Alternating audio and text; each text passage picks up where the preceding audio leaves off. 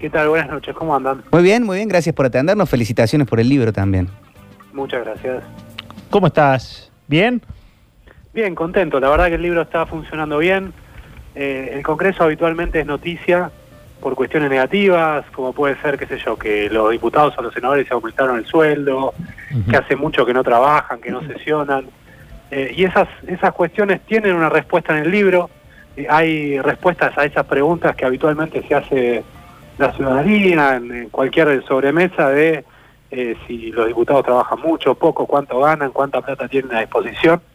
Pero también hay otras cuestiones que son apasionantes, que tienen que ver con la política, con las negociaciones, con las monedas de cambio dentro del Palacio, eh, con cuestiones de funcionamiento, retratos de personajes exquisitos que tiene el Congreso, eh, trastiendas de grandes sesiones, bueno, un poco de todo como para hacerlo bien entretenido.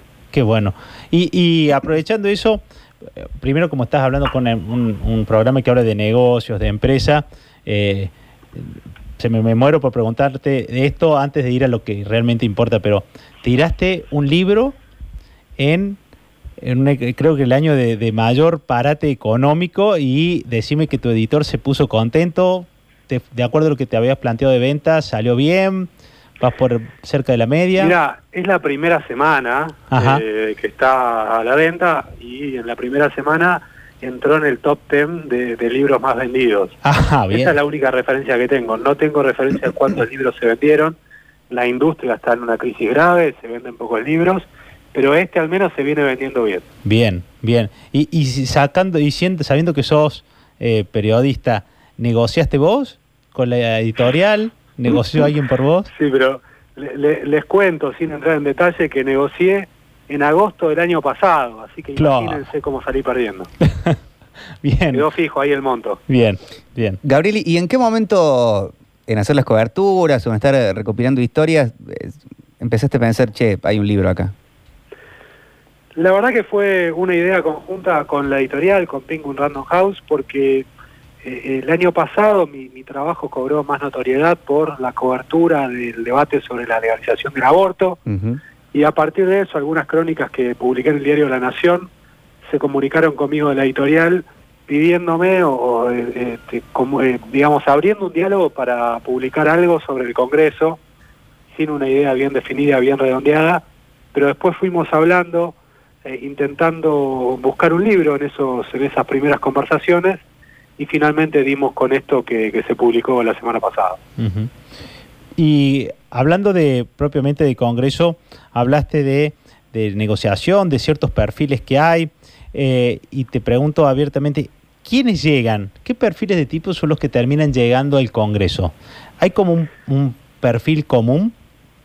De lo más diverso es, porque tenés dirigentes que están eh, recién arrancando su carrera política, otros que ya pasaron por todos los cargos ejecutivos, tenés ex intendentes, ex gobernadores, ex presidentes, no hay un, perfil único, tenés de todo.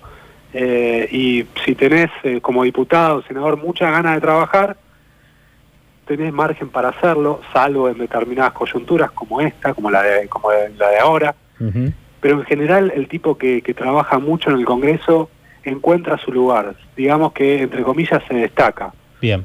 Eh, y los que no, no, no, encuentran el carril por, por donde correr eh, quedan como opacados. ¿Y, el laburo es recibir gente? ¿Te va a ver también es recibir gente, también, es recibir gente. Claro, el, trabajo de un legislador no es solamente presentar proyectos o hablar en el recinto, porque imagínate, si vos presentás un proyecto, necesitas de entrada que lo firme la mayor cantidad de diputados o senadores posible como para eh, ya que sea un proyecto que el resto tome en cuenta. Claro. Después necesitas también reunir algún apoyo social, no solo para los proyectos, sino incluso para generar alguna iniciativa, eh, te sirve recibir gente para este, de, pronto presentar algún pedido de interpelación, algún pedido de informes al Poder Ejecutivo. Esa relación con la ciudadanía, con las bases, es importante en el trabajo de un legislador, sea acá en Buenos Aires o en su distrito. Eh, y después juntar la mayoría, que es el, trabajo más difícil, es lograr que ese proyecto que presentaste sea de interés, primero para tu bloque y después, si no tenés mayoría automática, lograr que algún diputado de otro bloque se interese en votar a favor. ¿Y, y cuánto es cierto y cuánto es folclore de cómo se negocia esa mayoría? Las dos cosas, mira, hay, hay cosas que son ciertas, eh, como por ejemplo eh, que si hay un proyecto del Ejecutivo y está muy interesada la Casa Rosada en que salga adelante, eh, se va a abrir una negociación con esos diputados que quizás no están del todo alineados, que están como en una zona fronteriza, los amigos del calor, le dicen algunos, eh, que quizás están interesados ya sea en cuestiones que tienen que ver con su distrito, por ejemplo, que se apruebe una obra pública para eh, tal o cual municipalidad, eh, tiene que ver a veces con sus proyectos de ley, un tipo que está interesado, por ejemplo, en que se apruebe una ley de protección de los perros galgos, como fue hace un par de años, eh, o puede ser alguien que sí que esté tratando de sacar algún beneficio personal, eh, ya sea algún contrato más, eh, un despacho mejor, una cochera para un asesor, un viaje al exterior, Claro. todas esas cuestiones existen. Eh, algunos diputados eh, van más por este, las cuestiones territoriales, de defensa de sus representados, y otros van por cuestiones individuales. Ujú. Bien. Y, y en esto de, de- de ir conociéndolos, me imagino que debe haber un, un- También no cualquiera cubre el Senado, digamos. Probablemente en lugares así tan con tanta mística que te manden a, a cubrir ahí, te habrán dado la bienvenida y decir, mira chiquito, eh, tranquilo, te fueron marcando la cancha. Hay algunas reglas que tenés que seguir, pero son las reglas básicas del periodismo, ¿eh? Ah, Eh, saber respetar el off the record, ¿Te las marca un de- periodista o te las marca alguien? No, lo que pasa es que yo llegué a- al Congreso con ya siete años como periodista profesional. Digamos que no, no era un tipo súper experimentado, pero tampoco un recién iniciado. Eh, y más o menos eh, ese, esas reglas las traes de cualquier área que estuvieras cubriendo. Yo antes cubría tribunales y con los jueces también. eh. La cosa es bastante dura eh, y tenés que saber respetar los códigos. Pero no son códigos eh, corporativos, son códigos de periodismo. Si hablas con alguien en off the record, tenés que respetar ese off the record y tenés que aprender de lo que vas a escribir para no este, mandarte macanas. Claro. Escribir en el Congreso tenés que conocer mínimamente el reglamento, Eh, tenés que conocer la lógica política, este, cómo se consigue un quórum, eh, cómo es una sesión especial, una sesión de tablas. Son cosas que vas aprendiendo y a medida que las aprendes, no es que al principio te marcan la cancha, pero a medida que las aprendes, te van respetando más y te van atendiendo más. Claro. Y, y si tuvieras que hacer un, este, un monumento, digamos, ¿quién es un mito viviente o no dentro del Congreso? Que decís, este tipo es todo lo bueno que, que hay en términos de, de- de Congreso. No, un juicio de valor no me animo a hacer. Eh, un mito viviente es Miguel Pichetto. Ajá. porque es el, el senador y el legislador, les diría, más trascendente del 83 para acá, Ajá, eh, pero con sus claroscuros, sí, con sus zonas grises también, sí, sí. eh, pero la verdad que es como un emblema de la institución. Eh, es, es casi eh, que Pichetto es, es el Senado, él mismo es el Senado, y el Senado como que adquirió también las características personales de Pichetto. Hay un extracto, eh, Gabriel, estamos charlando con Gabriel Suet, autor de- del libro Los secretos del, del Congreso. Eh, hay un extracto en, en tu libro que habla sobre el momento en donde eh, Mauricio Macri lo llama a Pichetto para ofrecerle la vicepresidencia. ¿Realmente se puede creer que sea tan frío todo que sí, eh, lo- como, como está puesto, como está escrito?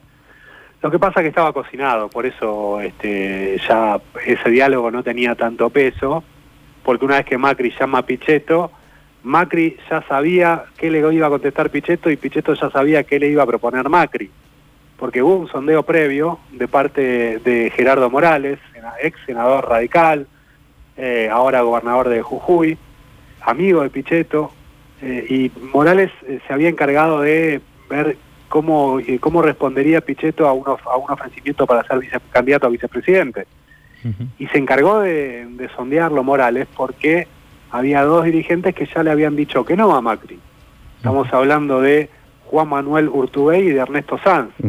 Digamos que el presidente no tenía margen para un tercer no, eh, y a Pichetto eh, también le aparecía en el horizonte el ocaso de su carrera Claro. porque el espacio del centro, con la designación de Alberto Fernández como candidato a presidente del Frente de Todos, ya el espacio del centro se estaba desintegrando, él había apostado por esa tercera vía con Roberto Labaña, Ujú. con Urtubey, con Sergio Massa. Cuando ese espacio se fue des- deshilachando, a Pichetto ya eh, le aparecía muy claro en el horizonte el final de su mandato. Pichetto en diciembre termina su tercer mandato consecutivo en la Cámara de Senadores. Antes había sido ocho años consecutivos diputado nacional y si se confirma el triunfo de Alberto Fernández van a ser 26 años consecutivos de permanencia en el Congreso que se terminan en diciembre.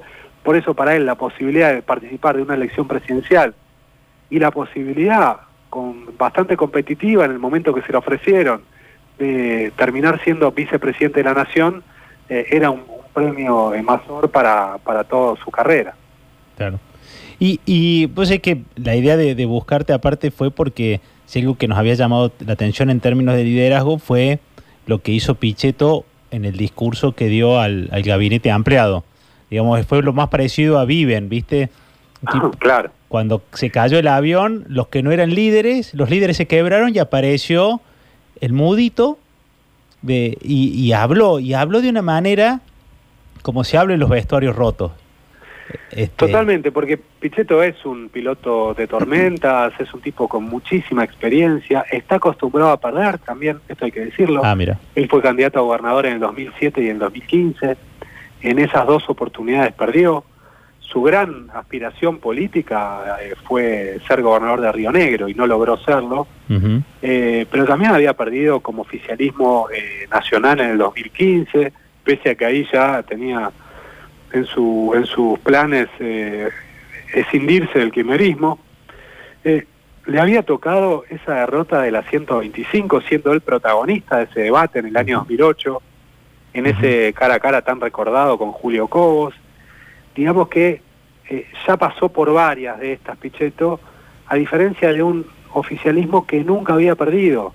Si ustedes se ponen a pensar, Mauricio Macri como presidente y como dirigente político solamente había tenido una derrota en su haber, que fue la del año 2003 cuando intentó ser eh, jefe de gobierno, que perdió con Aníbal Ibarra.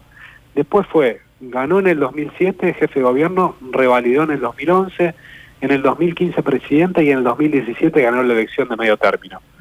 Por eso una derrota eh, no, está, no estaba, eh, digamos, digerida, no, no sabían, no tenían la receta para digerirla en el oficialismo, por eso quizás Pichetto pudo asumir ese papel, como también lo pudo asumir Elisa Carrió, que también sabe de derrotas. Eh, cuando uno lo ve a, a Pichetto, eh, es como, como, a ver, hay una dicotomía. Primero que parece intelectualmente eh, tres pasos atrás. Me imagino que entrevistarlo te requiere estar preparado porque sabes que te puede llegar a él a repreguntar algo a vos como, como periodista o, o cambiarte Sí. el eje. Y, Sí. Pero por otro lado, eh, es un tipo muy disociado emocionalmente. Eh, y a veces hasta se jacta de eso. Y uno, por ahí entra la tentación que podría ser un lugar, una flaqueza, desde algún lugar, un tipo que no se conecta. Fíjate, cada vez que uno lo quiere llevar ese término, baja la mirada y como que no quiere. O es un personaje. Está bien, sí, es, es buena observación. Eh, comparto lo que decís, pero él en los últimos años ha intentado construir de esa debilidad. Ajá. De esa debilidad, eh, quizás una falta de, de empatía, eh, pero ha logrado construir un personaje, esto de que él le cuesta la felicidad, le cuesta reírse, Sí. eh, que no es la alegría de vivir.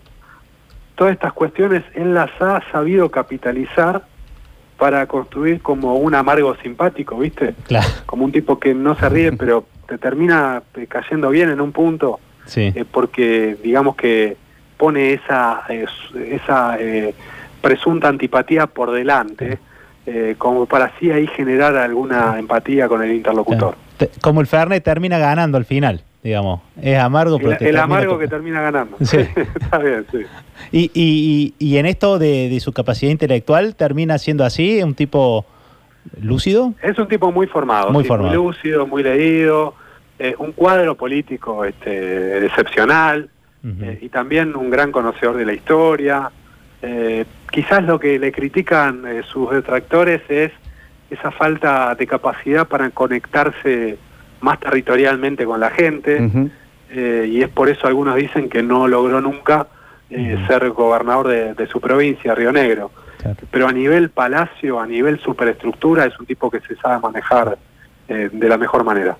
Das por descontado que, por ejemplo, es un tipo que ha leído tu libro y lee tus notas para ver qué decís de él, ¿o no? No sé ahora porque está en campaña y entonces quizás que, que no le queda mucho tiempo. Estimo que, que el retrato de, de él que hice en el libro lo ha leído, pero no, no recibí ningún comentario, les, les soy sincero. Ajá. Y por último, justo estamos en el Día del Maestro. Si, ¿Quién ha sido un maestro para vos? ¿Quién ha sido un tipo que te ha formado, que hoy te ve con tu libro y dice, mira, lo vos a Gabrielito, este, qué orgullo? Hay varios. Eh, me- déjame nombrar a dos. Sí, por Eh, supuesto. Aprendí mucho de Jorge Fernández Díaz, Ajá. eh, que es un tipo que, bueno, hoy está eh, con una posición ideológica muy clara, muy férrea, pero más allá de eso, que se puede compartir o no, creo que es, este, como yo lo tuve como jefe y es un, un tipo muy generoso eh, y un, un escritor este, excelente. Y también eh, Cristian Alarcón, eh, también escritor, yo también he ido, eh, he aprendido a escribir con él, he sido su alumno, eh, es el director de la revista Anfibia, por ejemplo. Ah, mira. Eh, y es este, un tipo excepcional también y, y he aprendido mucho de esa escuela. Mira, buenos escritores. Buenos escritores los Sí, dos. sí, pero además generosos. Y Ajá. eso, viste, a veces cuesta. La gente muy talentosa eh, a veces no, no es generosa, como que es eh, más mezquina con lo que sabe y no le gusta compartirlo. Y a mí la- me, me rindo ante esos tipos que, que son, son talentosos, pero a su vez les gusta enseñar. Qué bueno. Gabriel, es muy rico el, el retrato que, que pintas de Pichetto, en, eh, muy interesante, en el Congreso. A Cristina, ¿cómo la, cómo la ves en ese lugar? Eh, no he tenido la oportunidad de, de- de leer en el libro alguna parte que, que como que muestre la, la- la- la entrecasa, por así decirlo, o cómo la Sí. ve el resto del Senado. La verdad que ella en estos últimos dos años que fue volvió al Senado, porque desde el 2007 que no pisaba el Congreso, por eso yo tampoco tuve tanto convivencia con ella, porque yo estoy del Congreso, en el Congreso hace 10 años, solamente estos dos años la pude ver como legisladora, sí la vi como presidenta, Eh, y en estos dos años ha tenido como participaciones quirúrgicas, en el Senado. Ha entrado y salido, pero no ha sido protagonista porque incluso su bloque era un bloque minoritario, entonces eh, digamos que este, participaba solamente en contadas ocasiones, eh, pero cada vez que Cristina participa se nota que es una dirigente con mucha formación, no solo formación política, sino también formación legislativa. Ella es originalmente una legisladora. Fue diputada nacional, fue diputada provincial, fue senadora nacional y en la anterior etapa se destacó mucho en ese papel.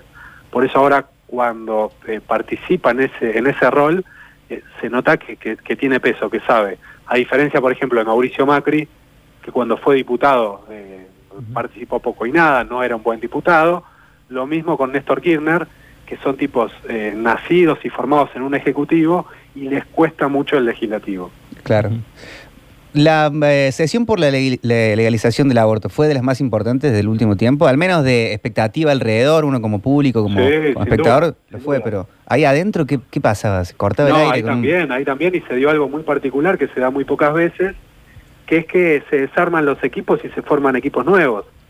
Viste que en general, en el 90-95% de las votaciones, el eje, la línea divisoria es oficialismo contra oposición.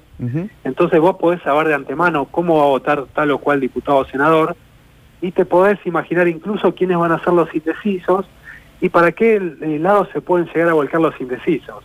En el debate por la legalización del aborto, todas esos, todos esos alineamientos volaron por los aires y nacieron nuevos alineamientos y nuevas alianzas y diputados o senadores que quizás tenían un jefe político dejaron de tenerlo para ese debate y se transformaron soldados en generales y generales eh, se opacaron por completo y incluso se hacían reuniones secretas eh, donde a los diputados le escondían a su jefe político habitual eh, esas conversaciones, así que fue un proceso súper rico, con mucha exposición de la sociedad civil, con un debate ordenado, con votos que se definieron a último momento, fue electrizante y muy rico de lo legislativo. Qué fuerte, qué cantidad de historias que hay. Est- Estaría para seguir charlando Sí, un rato largo, Gabriel. Muchas gracias por... eh, Lo bueno que hay un libro escrito. Sí, eso, eso está bien. Eso, eso, no- Ahí está, claro. ahí, ahí metemos toda la curiosidad. Gabriel, te agradecemos mucho la charla y felicitaciones por el libro. Bueno, gracias a ustedes. Un abrazo grande. Un abrazo.